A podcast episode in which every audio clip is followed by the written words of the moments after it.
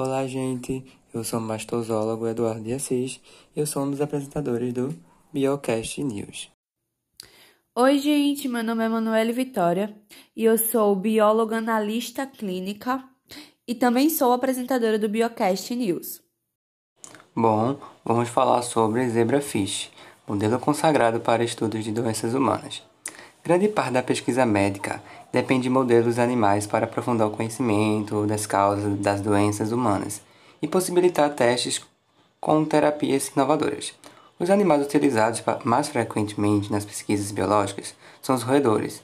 Em torno de 95% dos estudos experimentais são feitos com camundongos e ratos. Recentemente, um novo vertebrado foi induzido, e com êxito, no cenário científico, o zebrafish, conhecido também como paulistinha o peixe zebra é um pequeno teleósteo de 3 a 4 centímetros da espécie Dano rério, tropical de água doce, que nos últimos anos vem atraindo a atenção da comunidade científica. As principais justificativas para isso decorrem de os peixes serem de pequeno porte, de manutenção fácil econômicos para a criação com alta taxa reprodutiva, com seu genoma sequenciado e apresentarem importante homologia com os mamíferos. Constitui excelente modelo experimental para estudos comportamentais, genéticos, toxicológicos e para desvendar o mecanismo de diversas doenças humanas, bem como testar novos agentes terapêuticos. George Strizig, biólogo professor da Universidade de Oregon, é considerado o introdutor do zebrafish como modelo animal na pesquisa científica. Ele percebeu as vantagens da utilização do peixe para estudos genéticos e, em 1981, publicou na Nature um artigo considerado um marco na medicina translacional.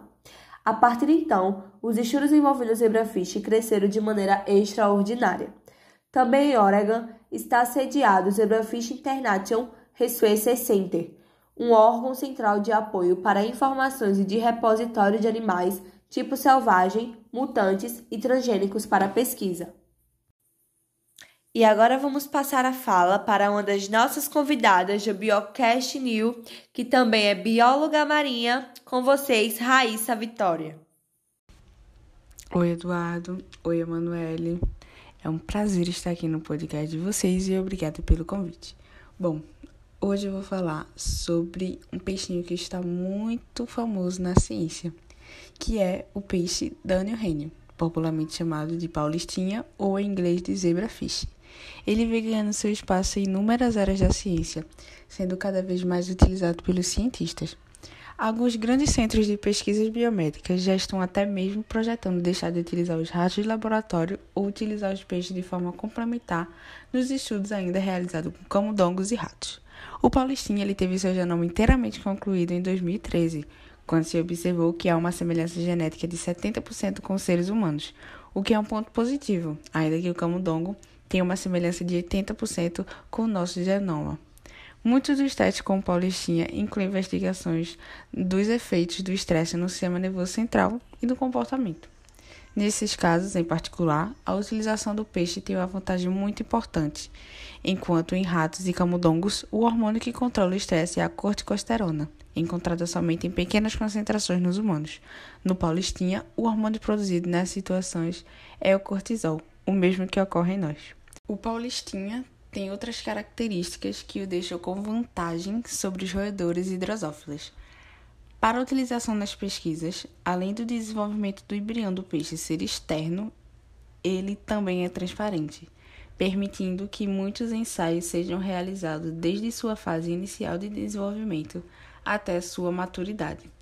Também é possível, pela transparência dos embriões, observar os efeitos de determinados compostos nesses organismos.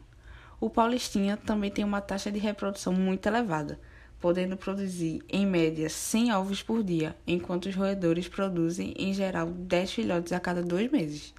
Uma outra variável muito importante é o baixo custo de manutenção diária desses animais gasta-se em média cerca de R$ 8,00 para a manutenção diária de um roedor, enquanto o valor para a manutenção do peixe não ultrapassa de 60 centavos.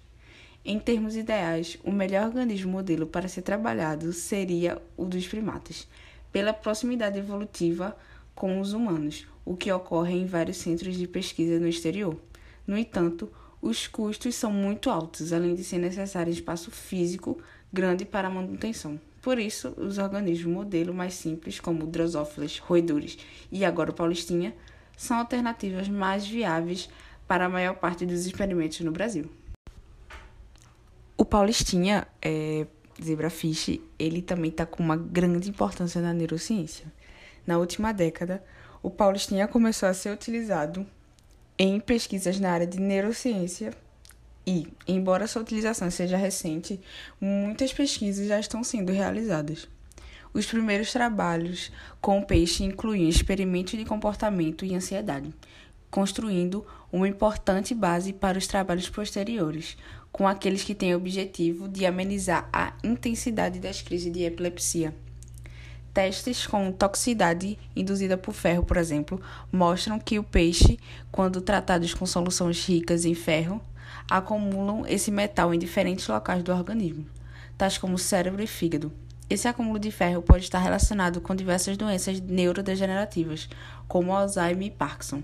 Assim, utilizando esse organismo modelo, pretende-se desenvolver compostos que auxiliem no tratamento de pacientes com essas doenças. Obrigado, Raíssa, pela sua participação no nosso podcast. Agora gostaríamos de ouvir mais uma das nossas convidadas de Biocast News, que é educadora ambiental, e é ela, Camille Vitória. Olá, Eduardo. Olá, Emanuele. Vocês sabiam que pesquisadores da Universidade de São Paulo investigaram o uso do zebrafish para testar a segurança de vacinas contra a Covid-19 a partir do sistema imunológico do peixe? Essa alternativa é viável, já que o zebrafish pode produzir anticorpos após receber a dose de uma vacina. Para comprovar a suspeita, os pesquisadores desenvolveram um imunizante específico para testagem, que contém a proteína spike, presente na superfície do coronavírus. Quando se avaliou a resposta imune contra o vírus, Além da produção de anticorpos específicos contra a proteína spike, alguns peixes apresentaram reações semelhantes aos casos graves da doença em humanos. A iniciativa busca melhorar o desenvolvimento de vacinas para que cheguem em um estágio mais seguro até o ser humano. Os testes pré-clínicos costumam ser feitos em animais, mas geralmente em camundongos e primatas. Com o zebrafish, os custos são menores e, além disso, eles têm apresentado respostas mais rápidas e mais próximas ao ser humano. Ah, obrigado, Camille, pela sua participação no nosso Biocast News. E temos mais uma convidada conosco também, que é a nossa microbiologista Luíse Gomes. Olá, Eduardo. Olá, Emanuele. Obrigada por me receberem aqui no podcast de vocês. Eu vim trazer né, um pouco mais sobre a importância do Paulistinha é, nas pesquisas sobre formas de tratamento para doenças cardíacas em seres humanos, já que o peixe ele, ele tem muitas semelhanças com, com a gente, né? São 70%, e isso é muito importante, muito relevante. Então, bom, em primeiro lugar, a gente tem informação de que o paulistinha ele é capaz de regenerar o seu próprio coração quando existe algum dano.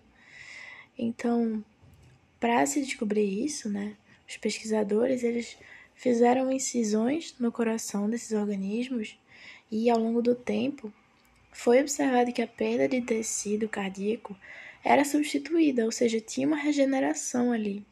E aí, usando microscopia eletrônica, foi verificado que essa regeneração ela estava relacionada com umas células cardíacas chamadas de cardiomiócitos. Então, isso era resultado de uma proliferação e depois, em seguida, uma diferenciação. Só que, no entanto, né, a gente não tem muita informação sobre isso, não sabemos exatamente como, não se conhece o mecanismo exato que essas células elas utilizam para realizar tal processo. Então, precisa de mais estudo, precisa de mais pesquisa. E aí, com essas pesquisas, a gente pode ter mais pistas, né, mais ideias de como melhorar a terapia depois de ataques cardíacos em humanos, por exemplo, o que mais uma vez evidencia, né, o uso do paulistinha como um organismo modelo.